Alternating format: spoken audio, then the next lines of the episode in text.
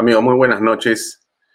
Gracias por acompañarnos en esta nueva edición de Bahía Talks. Mi nombre es Alfonso Bahía Herrera y como todos los días nos conectamos de lunes a viernes a las 7 de la noche para conversar con ustedes y a través de este programa con diversas personas, personalidades y actores políticos de, digamos, la coyuntura nacional, de la actualidad nacional, de la política nacional. El día de hoy vamos a hablar em, de varios temas que estoy seguro van a ser del interés de ustedes. Nosotros vamos a tocar desde la perspectiva de la academia lo que pasa en el país a través del el PAT, Escuela de Dirección de eh, la Universidad de Piura. El PAT tiene un programa que se llama el CART, programa de realidad nacional, y vamos a eh, conversar con dos directivos que impulsan estos temas, que son eh, Sandy Cáceres y Miguel Ferré. Pero también vamos a conversar con tres exalumnos de este programa, tres personas que están, como diríamos, en la cancha, en la cancha del transporte público, en la cancha de las asociaciones eh, de empresarios o pequeños empresarios, en la cancha de los trabajadores en general. Pero antes de esto, déjenme dar un poquito de la coyuntura de las últimas horas. En realidad, eh, hoy se cumplen, si no está mal mi reloj, 37 em, días o 38 días del gobierno del señor Pedro Castillo y no existe hasta este momento una conferencia de prensa. No existe hasta este momento de parte del presidente la comunicación para saber qué está pensando y cómo está afrontando los temas diversos de la realidad nacional. No tenemos un programa de realidad nacional del Estado. En realidad, el gobierno luce como abandonado, sin control, sin liderazgo, sin líneas matrices claras, y esto empuja la economía a, eh, digamos, fronteras sumamente delicadas. Em, el dólar retoma su alza mientras el gobierno no reacciona. Las calificadoras internacionales le dan menos puntos al Perú y por lo tanto encarecen los créditos que al final van a tener como consecuencia mayores gastos y costos para todos los peruanos y sobre todo para los que menos tienen. Es decir, estamos en una situación en la que el, eh, gobierno no gobierna. El gobierno se empeña en desgobernar a los peruanos. Es en realidad una tragedia la que estamos viviendo, no es para menos. Y a pesar de todas las revelaciones que la prensa hace día a día, el gobierno se mantiene incólume, se mantiene pasivo, y prácticamente se pone perfil frente a estos temas y no dice nada. Esa es la realidad del país en este momento.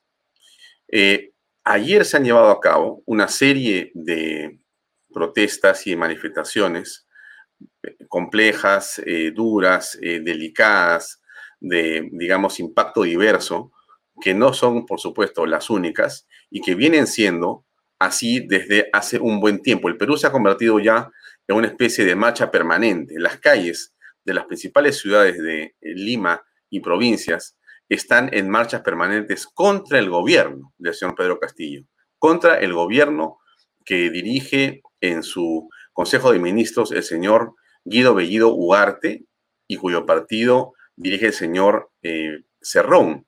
Así están las cosas de complicadas. Déjenme poner ayer un testimonio eh, de un grupo de personas que gritaban Bellido cobarde por las expresiones que el señor Bellido había eh, dicho en torno a la eh, congresista Patricia Chirinos. Solamente falta que te violen, le había dicho. Y esto había concitado, por supuesto, la protesta la solidaridad de otros congresistas, de grupos políticos y en ningún caso los desmentidos del señor Bellido, porque esas frases hasta, esta, hasta este momento parecen haber sido expresadas de esa manera, frente a otros temas más, ¿ah? porque no es solamente la frase contra la señora congresista Patricia Chirinos que rechazamos plenamente, sino hay cosas peores. o cosas igualmente graves. Ustedes recuerdan que estuvo aquí presente en este programa hace unos días la señora Caterina Bayona y explicó y denunció una cosa gravísima, que habían periodistas que le habían comentado a ella que eran llamadas, mujeres, llamadas por el presidente del Consejo de Ministros para en altas horas de la noche hacerle comentarios o consultas o conversaciones que podrían ser inapropiadas y que estas señoritas, eh, una de la televisión y otra de la prensa escrita, no habían todavía dicho nada al respecto. ¿Qué es esto? ¿Dónde estamos? Bueno, en esta circunstancia compleja, el problema está cómo abordamos la solución a este problema. Por eso es lo importante e interesante de ver el programa de hoy para conversar con estos actores que les estaba comentando al principio. Pero déjenme poner lo que decían ayer de Bellido en las calles de Lima. A ver, Alejandro Peña, si nos puedes, por favor, colocar eh, el video. Bellido cobarde. A pocos metros de Palacio de Gobierno. Ahí observa un grupo de avanzada rompió el cerco policial y el cerco metálico. Aquí estamos a unos metros, cinco metros del Palacio de Gobierno. Esto recién empieza, vamos por más. Esto recién empieza, vamos por más.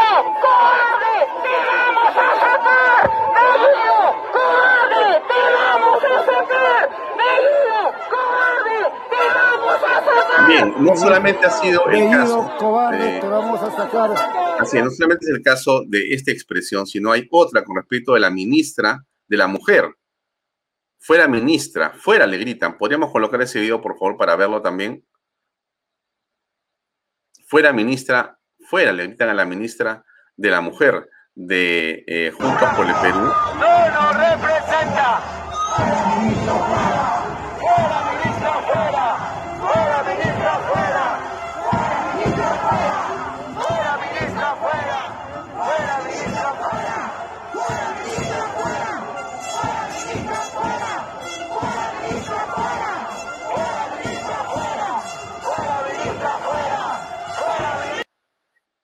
Claro, eso era la ministra Anaí Durán, que eh, ha dicho que frente a las expresiones, fíjense ustedes, ¿ah? frente a las expresiones del señor eh, Guido Bellido, lo que corresponde es hacer unos talleres. Esa es la manera como piensan enfrentar este problema, haciendo talleres con los ministros de Estado para que sepan cuáles son los derechos de las mujeres. Bueno, dicho esto, déjenme eh, conversar con eh, nuestros invitados eh, el día de hoy. Eh, a ver, tenemos a Samuel Machacuay, tenemos a Silvana Huacre y tenemos también a Joel Rivera Santiago para comenzar esta conversación y después vamos a retomar la misma con Miguel Ferré y con Sandy Cáceres que están conectados con nosotros. Comencemos con, a ver, ¿quién está por aquí primero? Joel Rivera, si podemos tenerte en pantalla.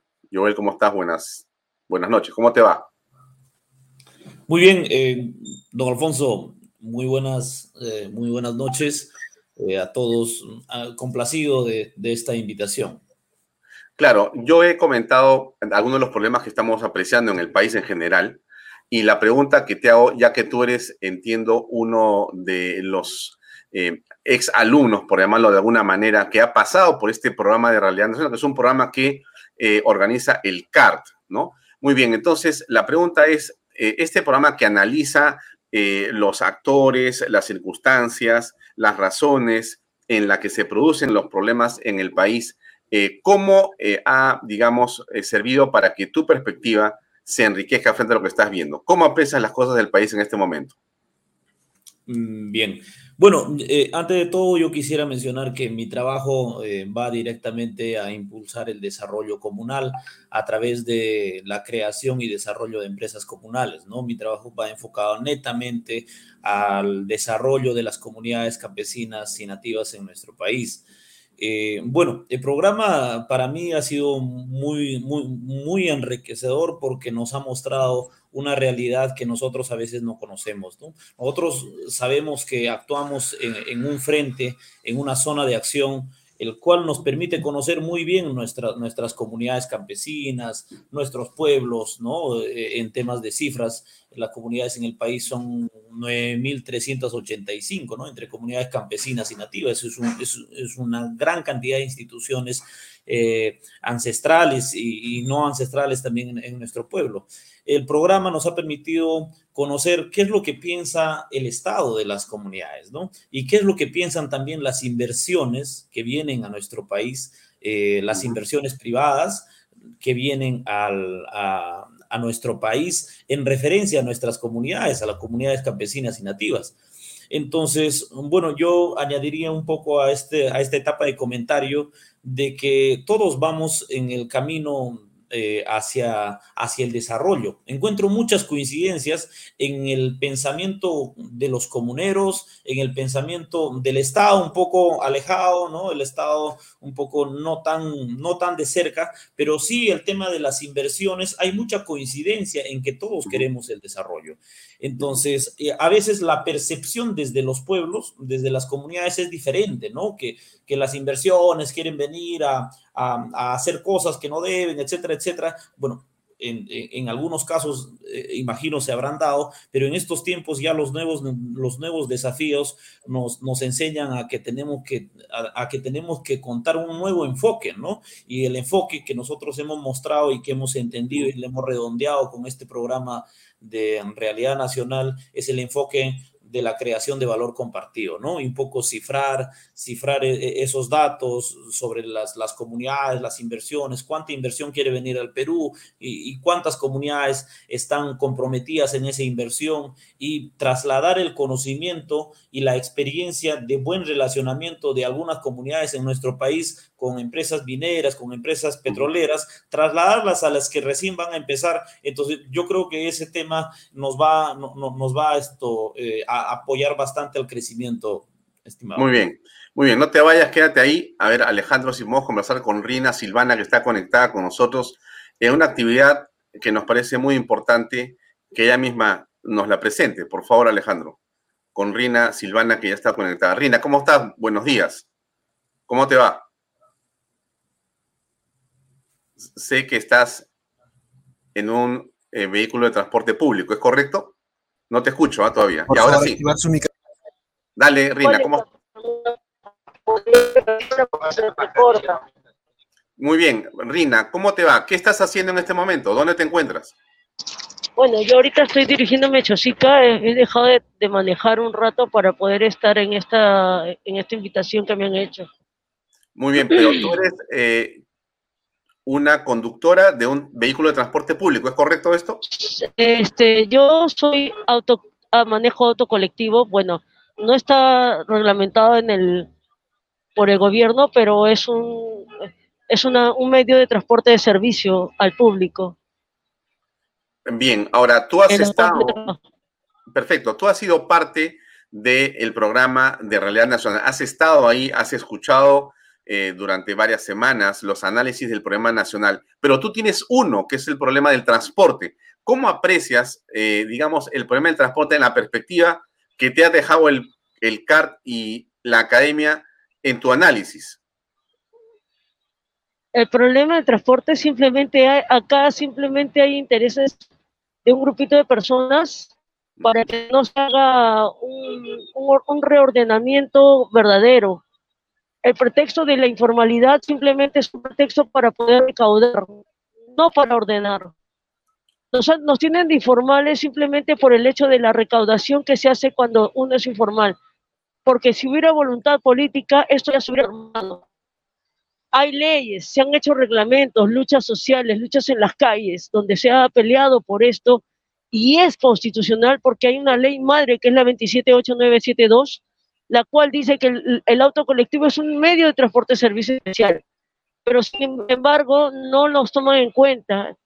Y este, yendo al caso de este curso de la realidad nacional llevado acá con el, el ingeniero Ferré, eh, de cierta manera ver las perspectivas y, y el punto de vista de las personas que no están acá en la cancha Puede haber inclusive hasta funcionarios en el MTC trabajando años no solamente es una persona de, oficina, no sabe lo que realmente pasa. Nunca va a hacer algo imparcial, nunca va a hacer algo igualitario porque no sabe. Es como uno, después de, haberse ya este, haber salido del MTC después de tantos años, recién conoce San Juan del Urigancho. Imagínense, ¿cómo puede haber personas así que estén dirigiendo algo que no conocen? Pero en fin, también de, entiendo también el punto de vista de las personas que no están acá, que no trabajan acá y que son los que ordenan supuestamente el transporte. No tienen empatía porque no conocen, simplemente lo han visto afuera del país han visto una realidad en España, en Europa, donde van a pasear, que no tiene nada que ver acá. Acá la situación es social y económica, la falta de trabajo. Para eso hay una forma de ordenar educación vial, más este, un reglamento drástico para todos en cada nivel, tanto en taxi, auto colectivo, eh, transporte urbano, transporte carga, se debe haber una, un reglamento radical en la cual yo sé que miles de personas van a cumplirlo y al igual que miles no lo van a cumplir. Y a los que cumplimos, que nos dejen trabajar y a los que no, simplemente se les saca.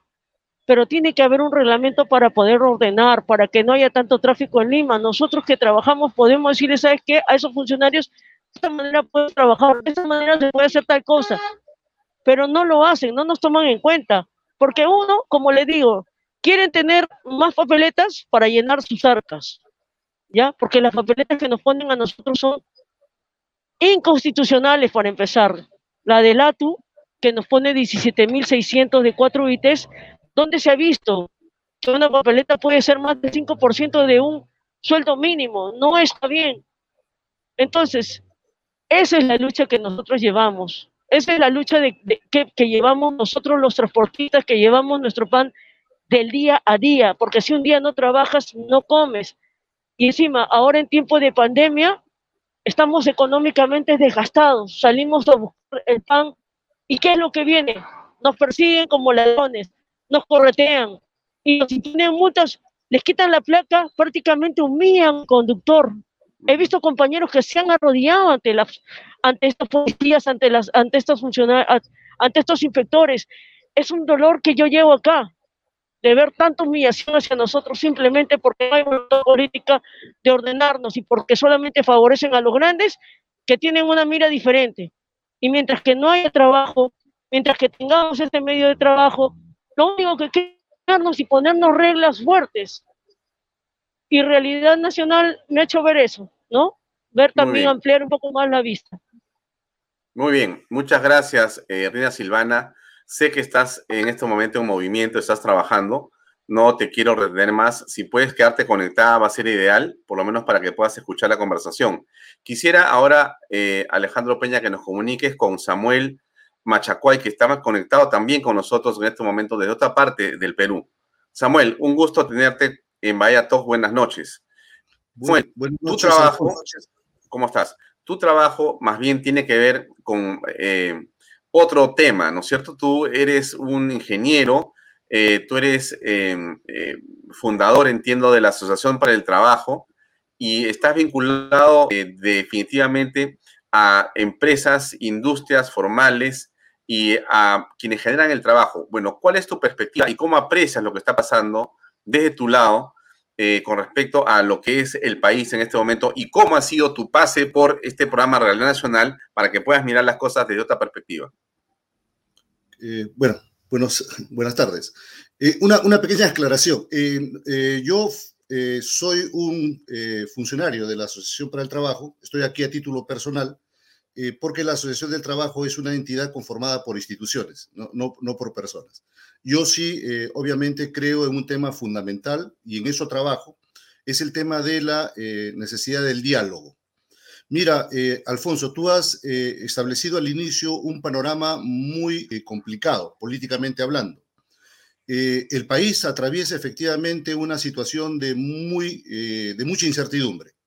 La incertidumbre pudiera parecer un problema teórico, político, pero la incertidumbre afecta la vida de las personas, en este caso de todos los peruanos y peruanas, en el transporte, hemos escuchado a nuestra compañera, en el caso de las comunidades. Eh, es importante entonces establecer lo siguiente, frente a la incertidumbre que vivimos, el único camino posible, el único camino sostenible, el camino que nos puede llevar al desarrollo, y es el camino que supongo todos estamos interesados, es el diálogo. Frente a esta incertidumbre necesitamos el diálogo que nace de la comunicación que tú también señalaste. Eh, frente a esto, yo he tenido la suerte de participar junto con mis anteriores eh, compañeros de, clase del programa eh, de Realidad Nacional de la Universidad de Piura. Y debo decir que he encontrado ahí un espacio muy importante que no solo nos ha permitido, creo, desarrollarnos más para el ejercicio de nuestras funciones, sino además ha puesto sobre la mesa el importante rol que debe tener la academia, una universidad como la Universidad de Piura, en este tema del diálogo. En el programa de Realidad Nacional hemos encontrado tres aspectos, estoy hablando desde mi experiencia, que yo creo que son fundamentales para todos aquellos que toman decisiones que pueden afectar eh, por su acción u omisión eh, las posibilidades del desarrollo del país. Una primer, un primer punto importante es la necesidad de contar con información objetiva. La información objetiva, la información que nos permita tener una misma lectura de la realidad, del problema, creo que es un elemento sustantivo y eso lo hemos encontrado como parte fundamental del desarrollo del programa. Información, entonces, que nos permita visualizar los ángulos diversos del problema desde el punto de vista de las personas, de los funcionarios, de los líderes que están involucrados. Un segundo elemento importante para el desarrollo del diálogo, y eso también nos ha ofrecido el programa, ha sido el tema de la posibilidad de, conocernos, de interactuar. Un elemento fundamental para el desarrollo del diálogo que nos permite enfrentar la incertidumbre que vive el país es la confianza. Si no existe confianza, eh, ¿cómo vamos a dialogar?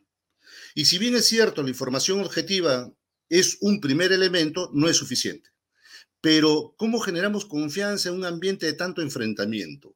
Necesitamos allí anfitriones, gente que permita que nos conozcamos. Y el programa eh, tiene esa riqueza. En el programa han participado empresarios, dirigentes sindicales, dirigentes de la pequeña empresa, autoempleados, eh, gente de la academia, y hemos podido interrelacionarnos con experiencias prácticas que nos señalan que efectivamente es posible trabajar eh, de la mano sobre la base de los intereses comunes que tengamos, del bien común que hacía alusión Joel, por ejemplo, ¿no? Eh, no vamos a estar de acuerdo en todo, pero en el programa yo he podido percibir que sí podemos ponernos de acuerdo en aquellos aspectos fundamentales que nos permitan ir avanzando. Y el último elemento que yo creo que es sumamente importante es el que todo proceso de diálogo requiere un método, requiere eh, una técnica.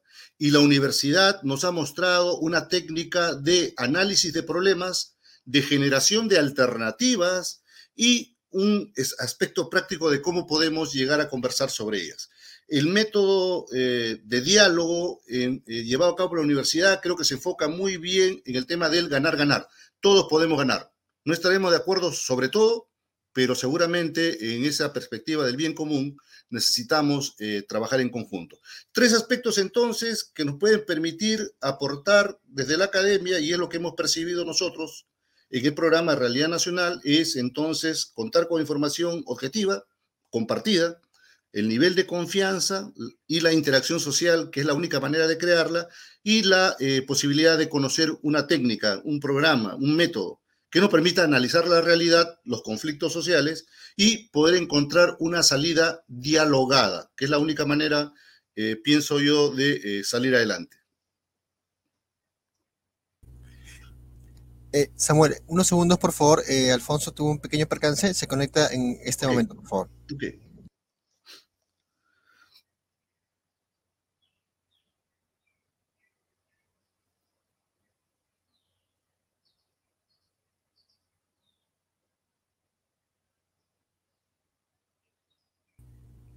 Sí, unos segundos más, por favor, que se está conectando.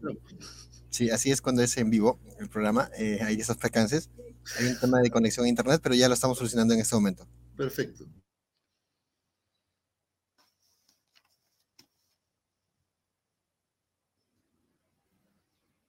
si deseas, puedes ir aportando un poco más o, comentando un poco más sobre la pregunta, por favor. Sí. Eh, yo mencioné que frente a la gran incertidumbre que vive el país, eh, el único camino recomendable para salir adelante es el diálogo. El diálogo debe incluir a el conjunto de los actores que se ven afectados por el tema eh, que genera el conflicto. En ese sentido, me parece muy importante también lo que ha dicho Rina, de que no se puede resolver los conflictos que están dentro del transporte público, que son además de interés de toda la población, si es que no somos capaces de que los funcionarios del Estado puedan escuchar los puntos de vista de quienes están al frente del transporte, los transportistas. Eh, efectivamente, en nuestro país, producto de la manera como nos hemos desarrollado, un alto porcentaje de la población, según las cifras del INEI, un 73, 76% en estos momentos, es, tiene, realiza sus labores por fuera de un trabajo para un tercero. O sea, ha tenido que generar su propio puesto de trabajo. Y yo creo que entonces aún ahí el diálogo es sumamente importante. Gracias.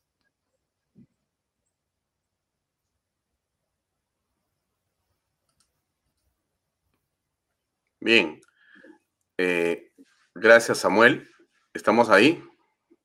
Sí. Hay algunos problemas con la conexión. Espero que me puedan escuchar.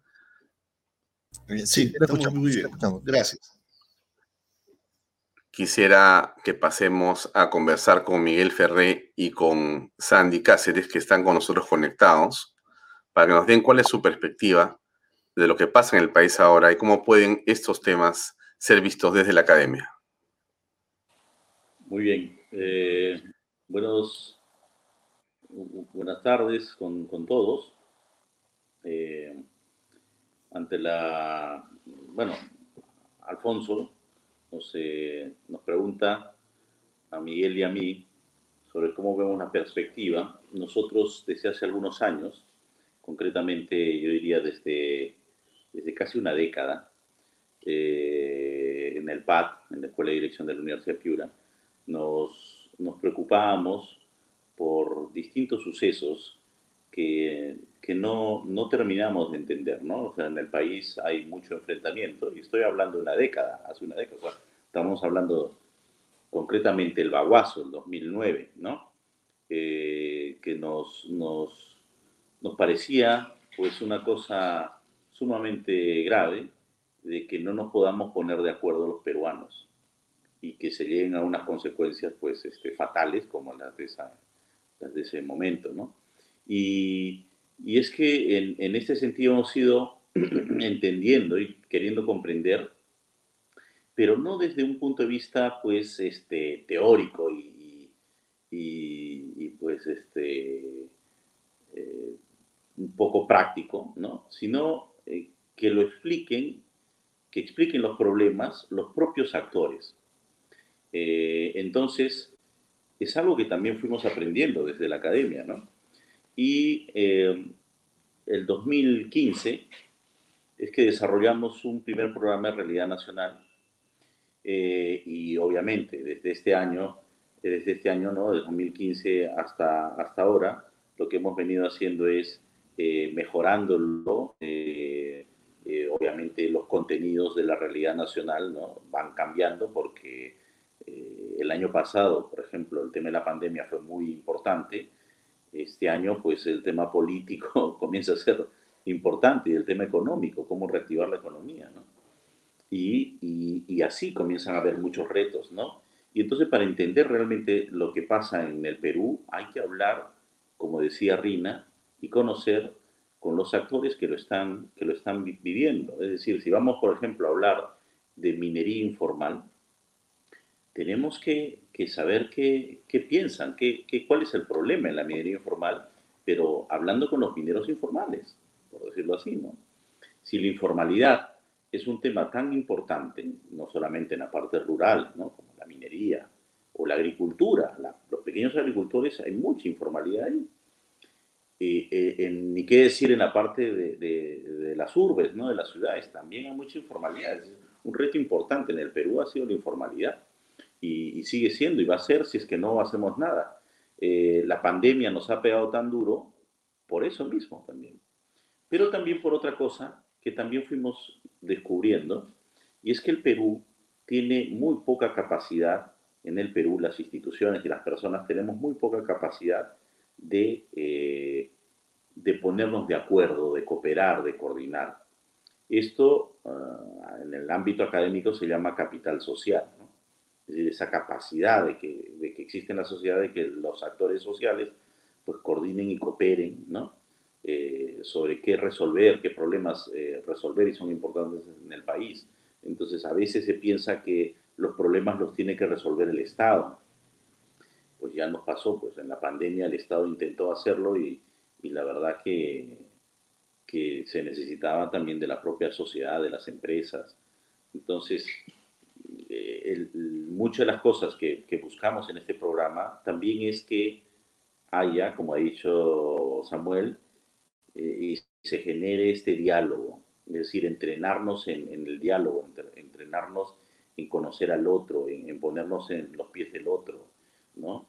Eh, quizás sintetizando, y Miguel puede complementar, yo solamente diría que los últimos años pues se ha dicho, oye, ¿por qué estamos en estas circunstancias de tanta inestabilidad en el país? Pues algunos diagnostican y dicen, pues mira, es que ha habido tantas diferencias sociales, existen tantas diferencias sociales, pero yo diría que hay que, que, hay que inclusive complementarlo, es decir, sí hemos visto que la pobreza bajaba en números, pero seguía habiendo pobres, que no todos tenían agua, que la educación pública no mejora, ¿no? que la salud y cómo nos ha golpeado la pandemia. Y entonces, ¿qué hemos hecho? Una cosa es que tú diagnostiques qué, qué cosa está mal y otra cosa es que te muevas a la acción. Y yo sí he hecho mucho en falta que, que, ha habido muy poca acción. O sea, año tras año, ¿no? En las reuniones de los gremios empresariales, en las reuniones del propio Estado, del gobierno, pues decían, sí, la educación, y al año siguiente era lo mismo, la educación seguía siendo el tema, y al año siguiente seguía siendo. Entonces, pasaban, han pasado décadas y la educación sigue siendo el tema, no nos movemos a resolverlo. Y esto tiene un límite. Y ese límite lo va a poner la sociedad. Entonces, si no, si no aprendemos a dialogar, si no aprendemos a ejecutar y, hacer, aunque sea pilotos, y, ir mejorando, y pilotos, ir mejorando, y, en vez de decir, pongo y con eso termino, em, esta, esta primera parte ¿no? de, de lo que podemos conversar es que el proceso de descentralización en el Perú parece ser que no ha funcionado. Pero es que probablemente no era ni la metodología, ¿no? O sea, cuando alguien quiere hacer algo tan grande como descentralizar un país que lo necesita, pues primero haces un piloto y vas probando y después, ¿no? Entonces creo que hay que tener mucho cuidado con, con ponderar, digamos, y lanzar unas grandes ideas. Y eso es la realidad nacional. Hay que comprenderla, es muy distinta, es muy variada. Muy bien. Bueno, antes que nada, muchos saludos a todos los oyentes y les quería, complementando lo que está diciendo Sandy, que siempre se hablaba o se habla de que uno de los retos es la inclusión. Cuando se habla de la inclusión, pues mm, cada uno tendrá de repente diferentes acepciones, pero en definitiva se trata de establecer relaciones con las personas. Ese es un gran tema que en el caso del programa que hemos descubierto, porque eso no ha sido desde antes, sino ha sido en los últimos año prácticamente, por eso hemos invitado a líderes sociales. Y la verdad que mi experiencia y bueno, la de los profesores y de los propios participantes, el conocer a las personas que ahora ustedes han podido eh, escuchar, ha sido de un enorme, llamemos, este, enriquecimiento y por otro lado respeto. Yo creo que una de las cosas es decir, por ejemplo, yo con Rina Silvana me une una gran eh, cercanía y amistad y la verdad es que y me cuenta muchas de las cosas, de los sufrimientos que están pasando y uno puede decir, caray, no, pues yo no tenía ni idea. Y así pasan en otros temas. Por ejemplo, oye, pues viene Joel y nos habla de las empresas comunales, de la enorme importancia que tienen en algunas comunidades y que pueden tener en otras. Ni idea. Y así ¿eh? pues vamos hablando en un tema y entonces vamos viendo que efectivamente, diremos, lo que está pasando es que hay un gran desconocimiento. Es decir, y si hablamos con empresarios, yo tengo la, la fortuna de durante bastantes años haber estado, eh, diríamos, y sigo estando en, ayudando a la formación de empresarios, pues la verdad que la mayoría no tiene ni idea de muchos de los temas que pasan en el país. Y por eso después uno se sorprende y dice, ¿y por qué? ¿Qué está pasando? ¿Y por qué tía María no quieren? ¿Pero qué gente más? llamemos no sé qué, y qué pasa en las bambas, y, qué pasa con el tema de la pandemia, y qué pasa con el tema de la corrupción. Todo eso, pues, a la hora de la verdad, uno se da cuenta, y eso que cada uno de los oyentes lo piense y diga, caray, pues es verdad. ¿eh? Mm, para mí, por lo menos, lo que contaba Sandy al inicio, hace ya el año 2009, el 5 de junio de 2009, que fue el Baguaso, para mí fue como, como abrir un velo de decir, oye, pero ahí hay un Perú que no tengo ni idea. Pero lo malo no era que yo no tuviera ni idea, sino que yo preguntándole a mi gente de alrededor, empresarios, en fin, diferentes personas, nadie tenía ni idea. Entonces, claro, estamos en un, en un país totalmente desarticulado. Y cuando uno ve las cifras macro, pues claro, la suma de, de numeritos pues funciona. Y por eso yo por lo menos, y creo que nosotros lo teníamos también bastante, yo por lo menos muy claro, el decir, oye, el que el Perú es la joya porque el PBI crece es no sé cuánto al año y tal y cual, no responde a la realidad, porque aquí lo fundamental son las personas. Y las personas pues tenían todo un tema de salud, todo un tema de educación, en fin, lo sabemos perfectamente bien. Pero se escondía con las cifras macroeconómicas. Y entonces dice, pero esto no es así. La realidad no es tan bonita, ni mucho menos. Bueno, ahora ha explotado. ¿Eh? y ha explotado, por decir así, yo pienso que en buena parte por el desconocimiento de gente que con muy buena voluntad, ¿eh? con capacidad, llamemos así, de, de, liderazgo, llámese empresarios, llámese políticos también, llámese periodistas, que son los que básicamente están formando parte de, este programa y hemos incorporado, como digo, en los últimos tiempos los líderes sociales, entonces ahí vemos que efectivamente dices, oye, es que, es que no se conoce. ¿eh? Claro, si uno lee los periódicos, que seguramente incluso muy pocos leerán los periódicos, y ahora con el tema político no se habla más que de lo de siempre, yo no solamente escucho hablar a los, o leo, y casi no leo, sobre los personajes que están hoy día en, el tapete, diríamos, pero ¿y qué está pasando en el Perú? Muchos otros temas. Ni idea, no se conoce nada. Por ejemplo, quizá un ejemplo muy concreto ha sido lo que la eh, Silvana nos ha contado sobre la tragedia, porque es tragedia del transporte público eh, urbano. Yo he tenido la posibilidad, ella me acompañó una vez a Chosica, nos paró el ATU, un policía, nos llevaron al, al depósito y, en fin, la verdad es que era increíble, ¿no? En fin, yo la verdad que después de esta experiencia digo, bueno, pues me gustaría que algún ministro o funcionario y tal se suba a un colectivo y a ver qué pasa cuando le agarren en mitad de la carretera central, ¿no? Bueno, entonces, esto era un poco la idea. Nuestra ilusión es que mucha gente conozca, digamos, la realidad del país y nos parece que este programa cumple esas, eh, también ya comentó Samuel, pero hay como, me parece, dos aspectos. Uno, el que hemos trabajado en diferentes campos sobre profundizar en la realidad. Incluso hemos ido al lugar. Por ejemplo, cuando se habla de tía María, pues no nos hemos limitado a, conocer, en fin, y, y, ver documentación y tal, sino hemos ido al lugar y hemos entrevistado a los verdaderamente afectados. Y ahí te llevas la sorpresa de que no es la cosa como uno cree que es porque se lo han contado. Y así en otros temas y en otros campos hemos hecho también investigación directa para entender directamente quiénes, qué, qué pensaban los que realmente son, insisto, los legítimamente afectados, porque muchas de las informaciones son tan superficiales y tan sesgadas que la verdad que es bien difícil que uno conozca la realidad del país simplemente leyendo, viendo los medios de, formación. No sé si esto con esto, por lo menos, un primer approach, como se dice. Quizás hablar sobre el, programa en sí, concretamente. No, nosotros, como les habíamos contado, los programas de realidad nacional cambian cada año. ¿no? Cada, es más, eh, hacemos dos programas al año, uno en, el primer semestre y otro en este segundo semestre. Eh, y, por ejemplo, el programa que empieza ahora el 5 de octubre eh, prácticamente tiene 30 o 35% de novedad de lo que ha tenido el programa que ha empezado en marzo. ¿no? Porque efectivamente va, va variando la, la circunstancia y la situación, ¿no?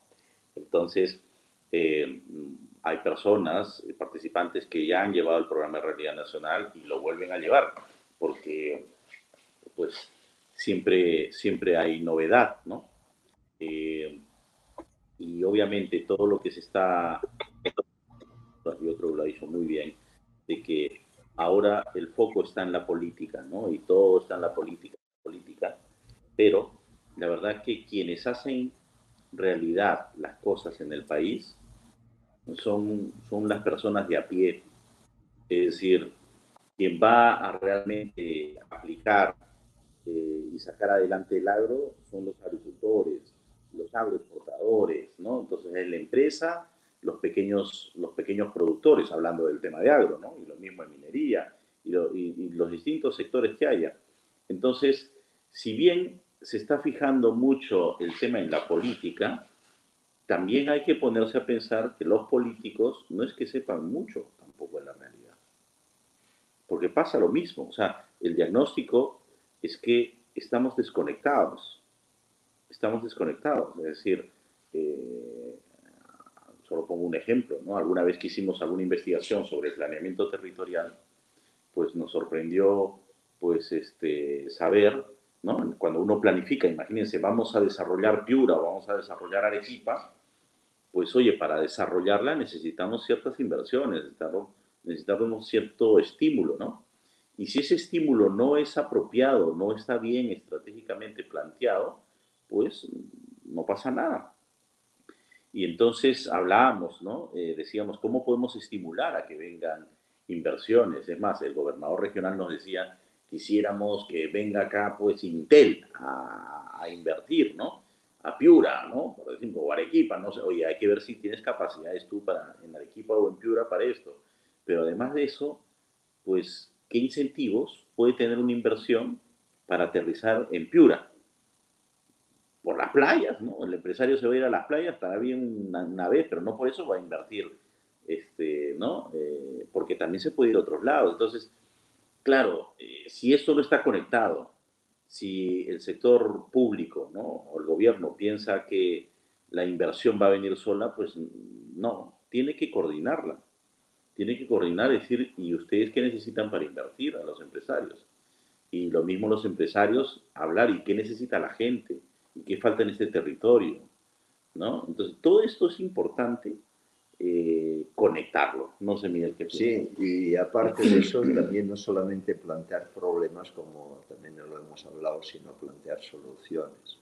Por ejemplo, voy a decir solo una que es mm, sangrante, por decirlo de alguna manera, que es que la sierra está totalmente pelada, deforestada y la gente en extrema pobreza, coexistiendo con unas explotaciones mineras importantes, con unas comunidades donde algunas personas, por decir así, pues se aprovechan de su situación, de que son los dueños del, suelo y entonces extorsionan. Yo diría que la palabra se extorsionan con abogados que son expertos en extorsión y entonces dices, oye, pero eso es sangrante, tú. ¿Y qué pasa con el cambio climático? ¿Y qué pasa con esta gente? Mejor se van dices, no, pues resulta que hay una solución maravillosa, que ya hay experiencias específicas sobre eso, sobre temas de cómo empoderar a las comunidades, que además uno de sus grandes logros es una reforestación hecha por ellos mismos. Cuando damos estas sesiones, que además las damos con gente de la comunidad, pues resulta que todo el mundo es la, yo diría que no hay ni un solo participante en todas las veces que hemos dado estos temas que no se ha quedado absolutamente, no digo yo impresionado, sino la palabra es esperanzado. Y creo que uno de los temas también de la, del programa no solamente plantear esos problemas sangrantes que sí los hay, sino decir, hay solución y en algunos momentos, en algunos lugares sí se han encontrado, realmente no es teórico, es práctico y lo único que hay que hacer en muchos casos es hacerlo extensible, es decir, que eso que abarca a un número X de la población, pues que abarque a 100X. Esto era un poco otro tema que quería tocar. Hola Sandy, hola Miguel, disculpen por la interrupción, pero bueno, son cosas del Internet que nadie sabe por qué ocurren. Pero había estado escuchando eh, lo que han dicho. Mi pregunta concreta es la siguiente, agradeciéndoles a todos por su paciencia y por sus conexiones. Em, en esta perspectiva, en esta coyuntura tan delicada, Sandy y Miguel, en la que pasa el país, la pregunta que se hace la gente común y corriente es, ¿cómo se puede desde la academia ayudar? ¿Cómo las universidades, los centros de pensamiento, y por qué en el Perú no se han desarrollado todavía como se debería, porque hay otros países del mundo que justamente en crisis como esta acuden a la academia, a la universidad, a los centros de pensamientos para encontrar soluciones. ¿Por qué en el Perú no se ha hecho esto así? ¿Y qué papel puede jugar que comencemos a pensar que ahí comienza más bien la solución a los problemas?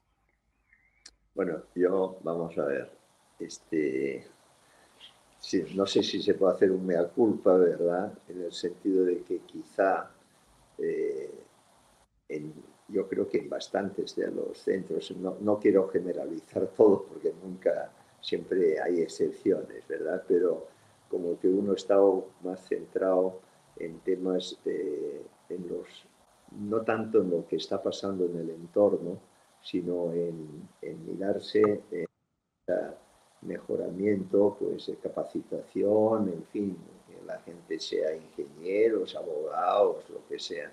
Pero ¿y qué pasa en la realidad del país? Pues creo que no se toca mucho. Y en algunos sitios, cuando se toca, se toca con una cierta ideología de fondo, que también pues, a mucha gente sensata tampoco obviamente le, le gusta porque dices, oye, me están queriendo imponer unas ideas. Y en otro caso también se estudia, pero se estudia con aspectos de la realidad, que son los aspectos económicos. Y claro, el aspecto económico, siendo muy importante, no es la realidad. El aspecto económico es una parte de la realidad y no hay que olvidar, y en esto nosotros estamos intentándolo hacer, es decir, que el protagonista es la persona, el protagonista no es el PDI, el protagonista no es que tenemos tanta plata en el BSR o, en fin, las reservas internacionales. Esto creo que es todo un tema. Y creo que por eso, me parece, pues mm, pienso que los actores eh, de la sociedad, políticos y empresarios, pues como que no se fían mucho o ven aspectos muy parciales y entonces por eso, frente cuando aparece un problema diferente, a, lo simplemente, pues qué sé yo, ¿no? Cómo está la inflación y cómo está, no sé qué, cuatro cosas de estas, pues resulta que se encuentra que, oye, ¿y dónde voy a discutir esos temas nuevos, que son además muy importantes, profundos, que afectan, ya no afectan solamente a, a no sé, a, a mi bolsillo de mi sector, sino afectan al país. ¿eh? Yo tengo una anécdota que la quiero contar alguna vez. Alguna persona dice, no, mira, el Perú está blindado porque tenemos no sé cuántos miles de millones de reservas internacionales y no sé qué. Y lo otro, por decir así, pase lo que pase, no habrá, haber, no habrá problema. entonces, bueno, esta persona que es muy amigo, en fin, no quiero obviamente decir quién es, le, le pienso decir, oye, eh, Recuerdo que tú hablabas de que el país estaba blindado, ya se ve que no estaba tan blindado, porque efectivamente cuando empieza a haber un clamor cada vez mayor de abandono en mucha gente, y eso es otro tema importante, ¿sabes? O sea que los empresarios a mi juicio han mirado su propio interés y, bueno, en migajas de responsabilidad social. Y creo que esto no es en absoluto, mejor dicho, esto ha sido un caldo de cultivo en los años, en donde al final explota una realidad que a nadie le conviene ni a nadie le interesa, pero que perjudica a todos. Sandy, una pregunta para ti a la yugular. A ver, a ver si, si, la, si la puedes contestar. Ah, mira, el discurso de Castillo es así, dice, bueno, en realidad, este, efectivamente, ¿no? Este modelo ha, ha generado riquezas, ¿no es cierto? Ha generado riqueza, ha generado un bienestar determinado. Pero todos los educados, mira, todos los educados han estado gobernando y han robado, han robado. Entonces los no educados tienen que entrar a gobernar. ¿Cómo, cómo contestamos a eso? A ver, yo diría que creo que está muy relacionado con lo que ha hecho Miguel, pero a ver, yo este, con formación humanista lo sintetizaría en lo siguiente. el problema eh, en el Perú y creo que en gran parte de la región y hasta en otras, por decirlo así, latitudes, eh, es un problema moral. O sea, eh, la persona se ha, se ha visto abordada desde un punto de vista muy estrecho y particular y creo que lo ha hecho Miguel, ¿no? Es decir, todo se ha como vuelto muy importante al número. Eh, hace algunos años siempre las referencias son los economistas y a ver, el economista solo te hace caso si tiene una correlación, lo que estás diciendo, ¿no? Bueno, salvando la broma, ¿no? Es decir, oye, a ver, tus variables tienen relación, correlación y no sé qué cosa, ¿no? Este, sobre lo que estás proponiendo y entonces todo esto se vuelve número cuando, cuando si bien es importante cuantificar, es mucho más importante saber qué es lo que hace una persona más persona. Y esto es la base, desde mi punto de vista, son las virtudes. Y esto es, es lo que se ha perdido de vista en el Perú. Entonces, la clase, la clase que ha dirigido el Perú yo creo que es muy competente en las cosas que ha aprendido, pero puede ser que eh, no, se enseña, no se les ha enseñado o se ha profundizado en la importancia de la justicia, en la importancia de la solidaridad, en la importancia de la honestidad, en la importancia de la veracidad, de la, de la laboriosidad, una serie de cosas que perfeccionan a las personas. Esto no tiene nada que ver con los formados y ahora los que no tienen formación porque tanto los formados como los que no tienen formación pueden tener o no tener virtudes. Eh, cuando cuando en, ciencias políticas ¿no? y en filosofía política, por ejemplo, Platón se refiere a que eh, si las personas con las mejores cualidades no, no se ocupan en gobernar la sociedad, serán gobernados por los peores, no se refiere por los que no fueron a Harvard o los que no fueron a Stanford o a la Universidad de o a la Universidad Católica, ¿no? Este, yo soy la católica, por eso es que me doy la, ¿no? O sea, abogado de la católica, puedo hablar de ella, ¿no? Este, en ese sentido, no se refiere a eso, ¿no? Se refiere a las personas que realmente eh, se preocupan por los demás y por la sociedad. O sea, se refiere, uno es mejor persona cuando más virtudes tiene, cuando tiene más capacidad de hacer el bien. Y eso es lo que ha pasado. Entonces, si alguien dice que la diferencia está en que alguien que tuvo títulos lo ha hecho mal y mejor ahora los que no tienen títulos lo haremos mejor, no tiene nada que ver. Lo que hay que saber es si las personas son buenas, si las personas quieren el bienestar de la sociedad y eso y eso es sumamente importante porque va a ser, si uno es bueno, aunque alguien le haga una, una mala pasada, pues, pues lo acogerá, lo acogerá. Tú no puedes decir que hay buenos y malos en el Perú. Eh, desde mi punto de vista no es bueno eh, que el diálogo sea entre izquierda y derecha, porque eh, siempre le das comidilla para que sigan pues en, este, en, en, pantalla, para que sigan siendo, este, como decía este, Joel, las vedettes, ¿no?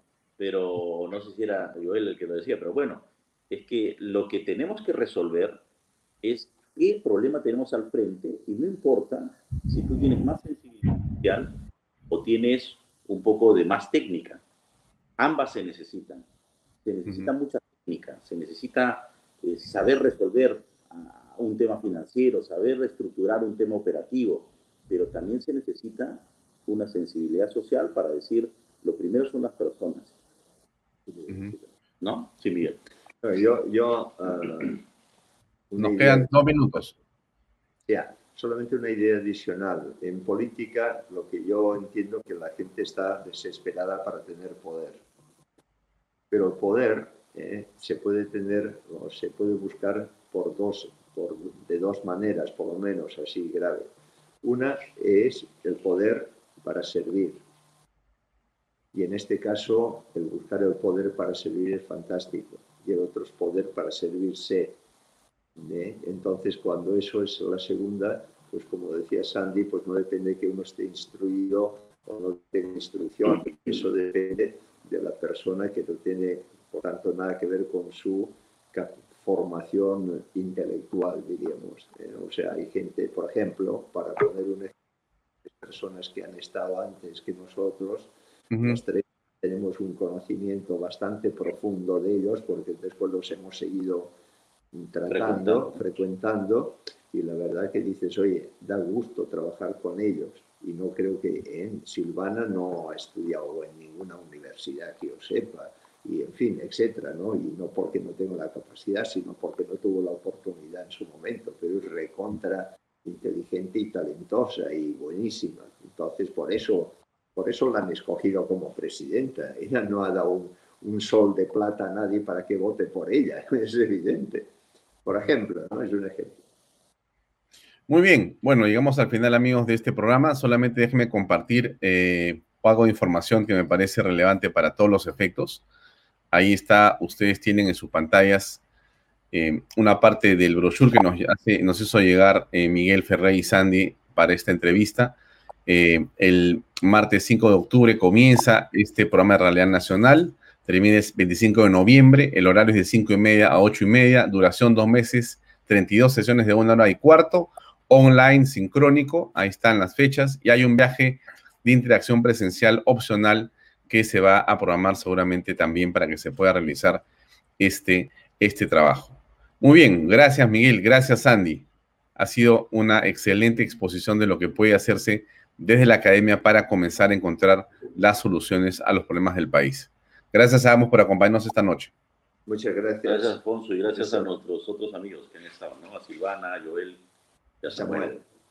Así es, gracias, muy amable. Permiso. Bien amigos, eso era todo por hoy. Disculpen por las interrupciones del Internet, pero suele pasar. Estamos en un mundo online y hay que acostumbrarse también a ello. Nos vemos el próximo lunes a las 7 en punto de la noche. Hoy día síganos después de este programa con el Padre Gaspar y su extraordinaria reflexión en torno a em, Unidos por la Esperanza. Gracias por acompañarnos y hasta la próxima semana. Permiso.